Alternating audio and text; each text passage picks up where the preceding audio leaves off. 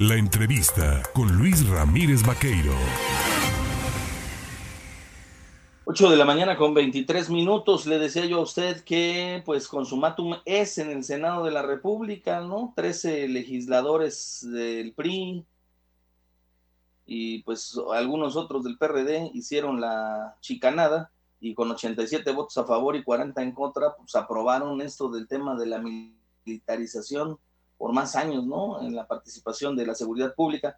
Para platicar del tema, yo le agradezco pues al coordinador parlamentario de Acción Nacional en el Senado, Julen Rementería del Puerto. Mi querido Julen, ¿cómo estás? Buenos días. Hola Luis, muy buenos días, me da mucho gusto saludarte. Pues ayer ya vimos lo que pasó. Hay que dejar en claro que al final nuestra postura pues fue no contra, porque la gente, y parece ser que la conversación desde el gobierno fuera que estuviéramos nosotros en contra de los militares o de los marinos, y eso está absolutamente alejado de la realidad. Lo que estamos en contra es de que la, digamos que la autoridad civil, el gobierno, el Poder Ejecutivo Federal, no se haga cargo de la seguridad y que simplemente le quiera endosar esta tarea al ejército, a la marina, cuando no es propiamente su responsabilidad ni su función en la Constitución, no, no fueron formadas para eso y por supuesto que lo que tienen que hacer como lo hacen y lo hacen bien y además la gente le lo reconoce, ayudar esta labor de coadyuvancia.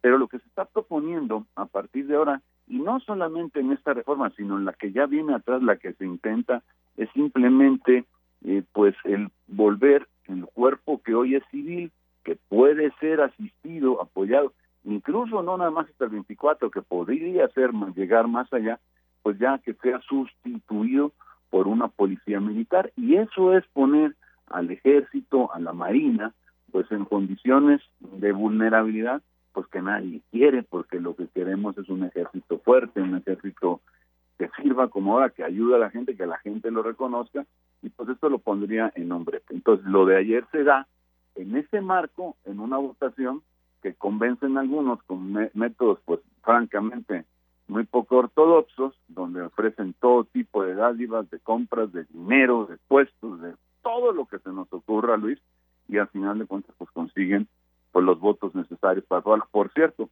por dos votos, por dos votos, o sea, con dos personas que hubieran votado a favor de la propuesta que traíamos nosotros, que no era la que finalmente salió aprobada por el Pleno, hubiera cambiado pues la historia de esto. Podríamos, lo digo en verdad como es, podríamos haber seguido contando con el ejército, con la marina, ayudando a la Guardia Nacional, sin comprometerlos, sin meterlos en situaciones que a nuestro juicio los pueden enredar y los terminamos perjudicando cuando queremos es ayudar a la gente, porque la gente quiere, demanda con, con justicia, seguridad.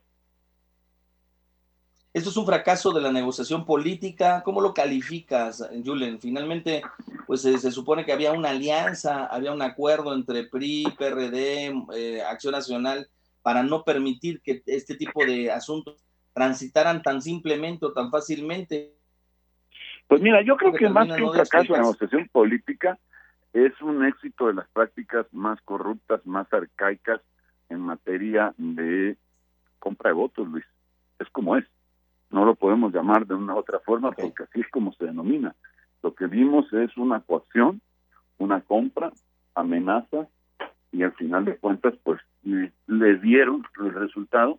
También es así pues que se aprobó algo que en todo, toda justicia no se hubiera aprobado en otras condiciones.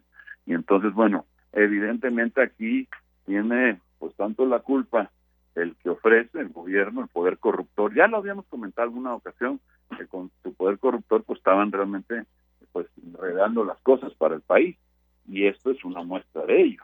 al final lo que pasó fue pues que con todos los ofrecimientos que se hicieron, pues, pues lograron avanzar en negociaciones pues, que no debían de haber caminado de cualquier otra forma.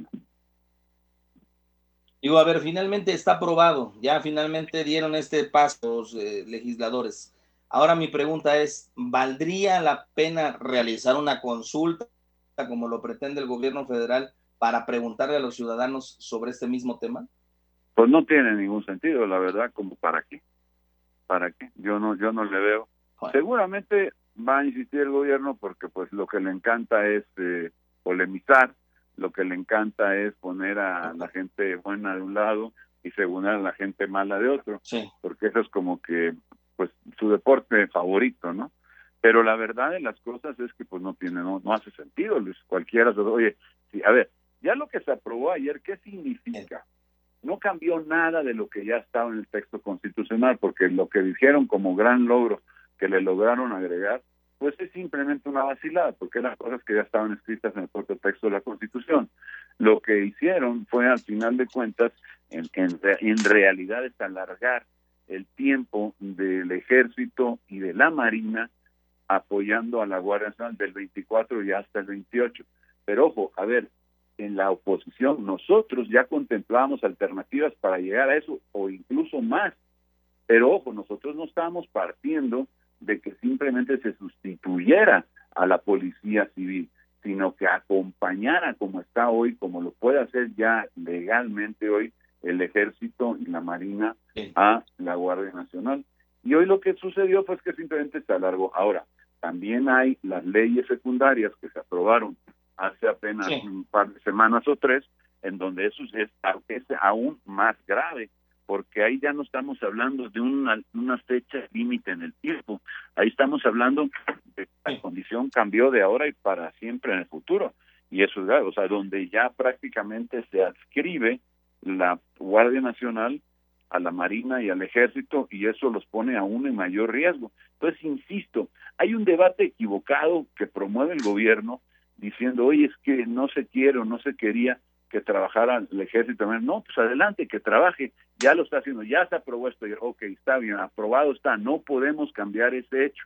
Lo que hay que hacer es exigir que se cumpla con lo que necesitamos, que haya un plan de seguridad y que en todo caso este este plan que ahora se hizo que abarca hasta el día 28, digo hasta el año 28 pues llegue allá pero que caminemos mientras de aquí a ese esa frontera en el tiempo caminemos con una propuesta que permita llegar a ese día con una policía civil fuerte y que entonces el ejército pase a ocupar el lugar que debe, que merece y que por el cual se le reconoce en nuestro país.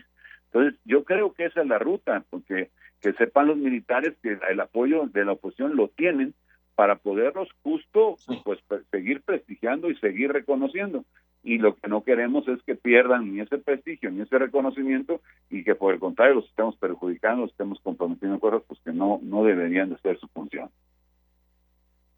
Pues Julián Rementería del Puerto, mm, coordinador parlamentario de Acción Nacional en el Senado, como siempre te agradezco platicar con el auditorio en el estado de Veracruz. Te mando un abrazo. Gracias. No tienes nada que agradecer y vamos un abrazo de vuelta para ti. Un saludo afectuoso a todo el auditorio, Luis. Muy buenos días a todos. Gracias, buen día. Vamos a hacer una pausa, regresamos.